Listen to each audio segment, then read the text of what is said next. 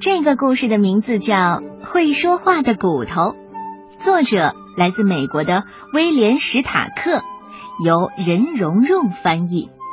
说到威廉·史塔克，他曾经担任美国著名杂志《纽约客》的艺术总监，长达三十年之久。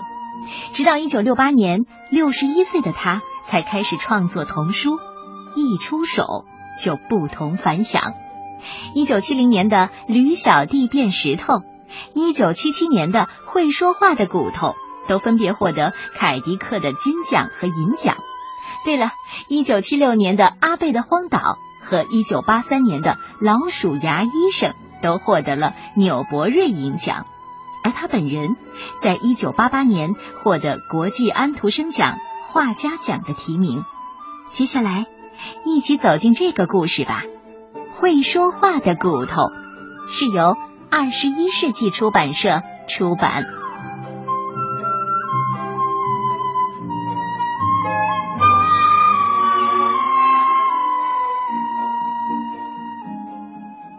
这是个大晴天，小珠子放了学不直接回家，却在马路上闲逛。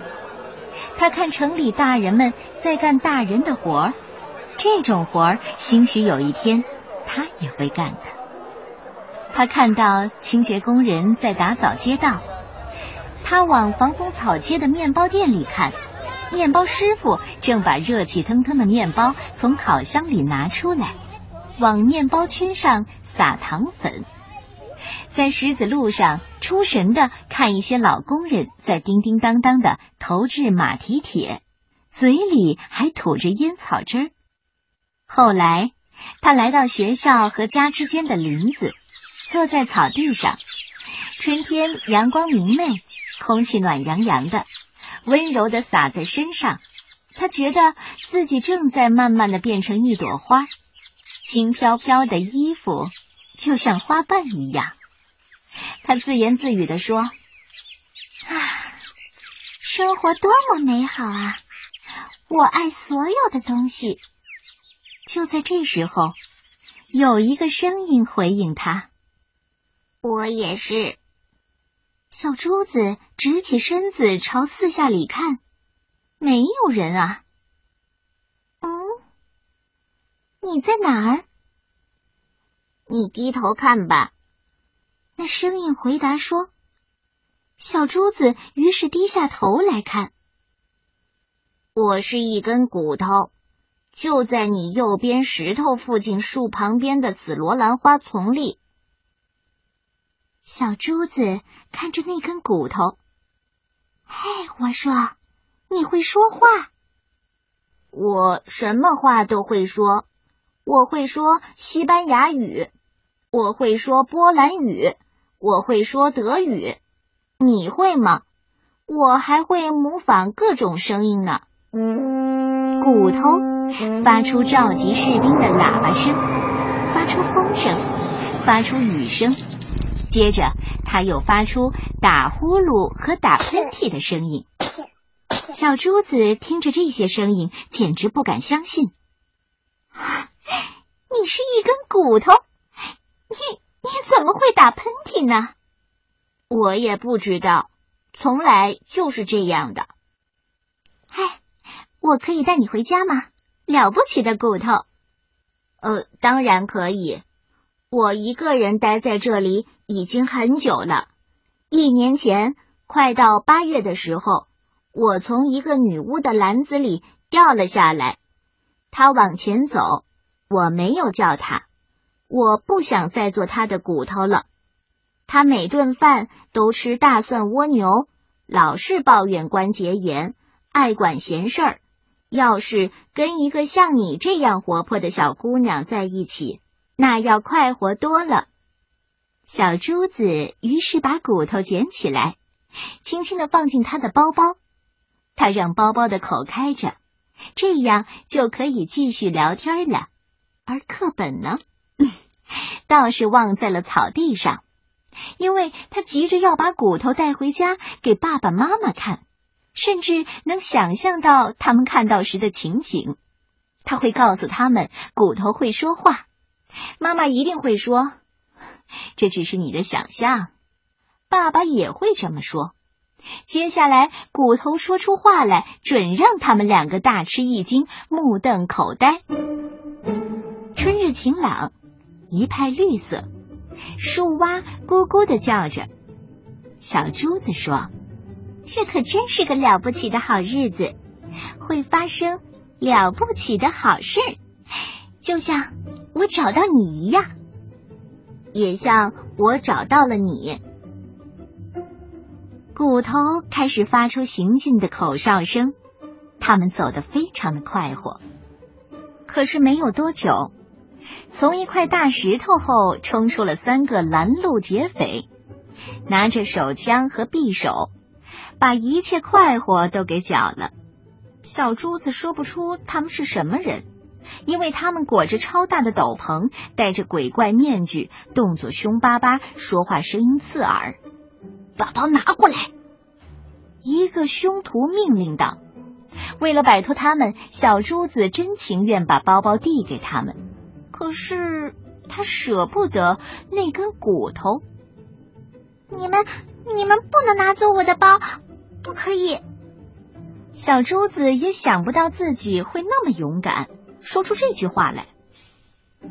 包里有什么？另一个劫匪用枪指住小珠子的头，问：“有我呢！”骨头大叫一声，接着发出蛇的嘶嘶声和狮子的吼叫声。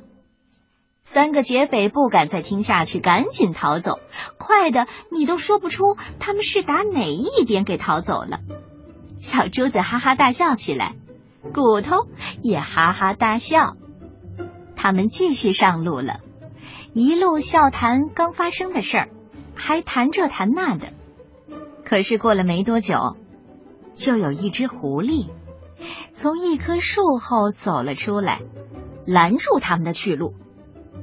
他的西装领上插着一朵丁香花，拿着手杖，呲着牙，每个人都可以看到他尖利的白牙齿。嗯，等一等，小珠子一下子僵住了。呃，这正是我要找的，肥嫩细滑，你就是我今天晚餐的主菜。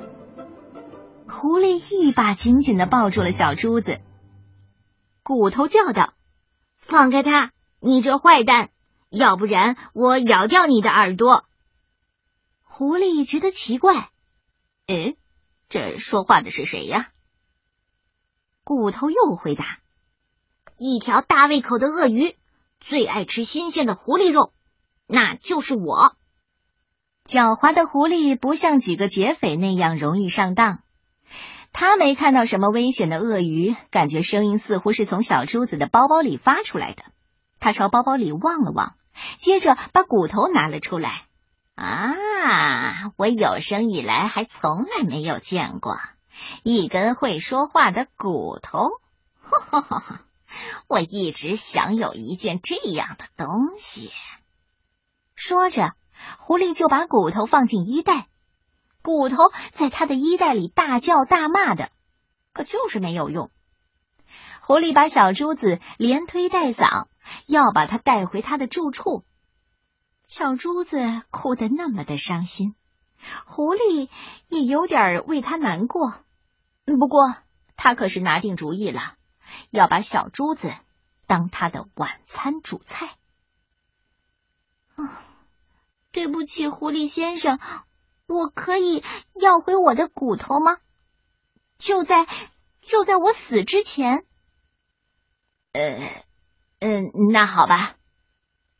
狐狸真恨自己这么心软，不过还是把骨头还给了小珠子。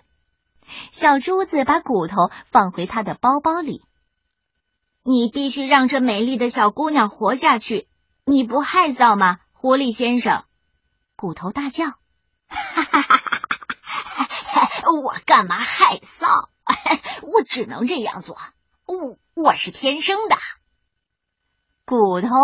于是骂狐狸：“你这欺善怕恶的家伙，你这害虫，你这可恶的坏蛋！骨头是用看不起狐狸的口吻说的，狐狸给骂的受不了。你闭嘴，要不然我啃了你！啃一根会说话的骨头，一根会叫痛的骨头，我想那一定会很好玩儿。骨头在接下来的路上没有说一句话，小珠子也是。他们来到狐狸的住处，狐狸把小珠子连同骨头关进一个空房间，锁上门。小珠子坐在地板上，默默的望着墙。我知道你的心情。嗯，我还是个小孩，我不想死。我知道，可是我们有什么办法吗？我希望我能想出办法，可我想不出来。我觉得真难过。哎，这是什么声音啊？小珠子听到厨房传来声响。哦，他好像在磨刀。哦，天哪！那又是什么声音啊？听上去是把木柴塞进炉灶。我想不会太久了。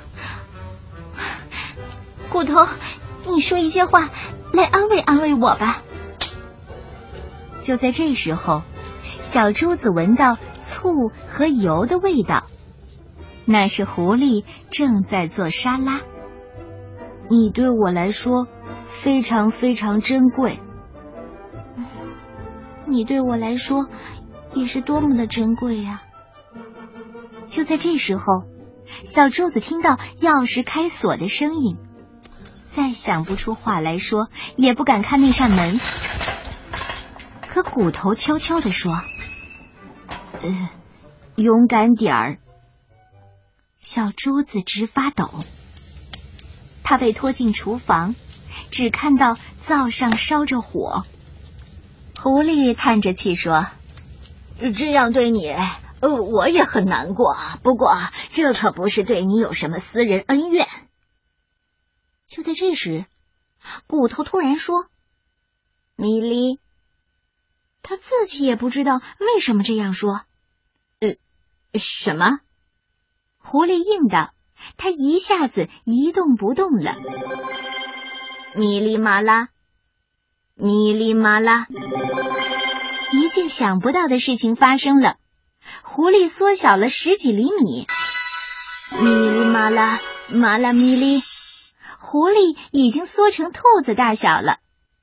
这种事儿谁也没法相信，小珠子都不相信，狐狸更不相信，连骨头也不相信。可他的话就是使这样的事情发生了。骨头继续说：“咪哩嘛啦，嘛啦咪哩。”现在连同他的衣服，狐狸就这样变成了一只老鼠大小。咪哩嘛啦，嘛啦咪哩。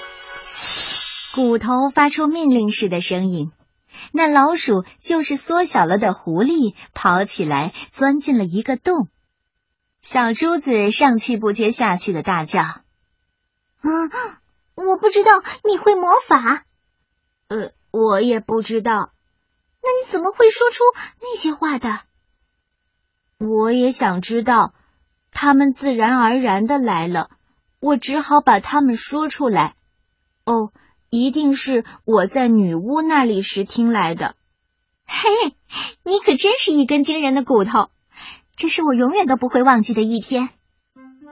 等小珠子带着骨头回家的时候，天已经黑了。门刚打开，小珠子就扑进妈妈的怀抱，接着爸爸拥抱了她。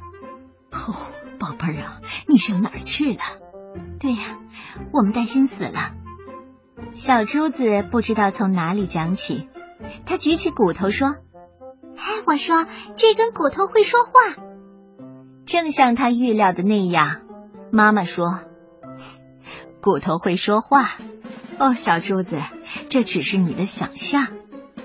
爸爸也这么说，也像小珠子预料的。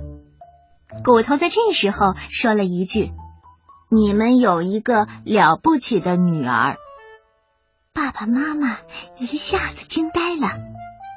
爸爸妈妈还没有从惊愕当中醒过来，小珠子就把这一天的奇遇开始讲给他们听。骨头在一旁插话做补充。小珠子的爸爸妈妈好容易才相信了这件事。现在，骨头留下来成为家庭一员。他在壁炉上有一个光荣的位置，被放在一个银碟子上。小珠子上床的时候，总把它带到床上，在灯光中说一些悄悄话，一直聊到很晚。有时候，骨头唱歌或者学轻柔的竖琴奏乐给他催眠。家里有时只留下一个人的时候，骨头总会陪着他。他们想听音乐就有音乐，不过有时候不想听也得听。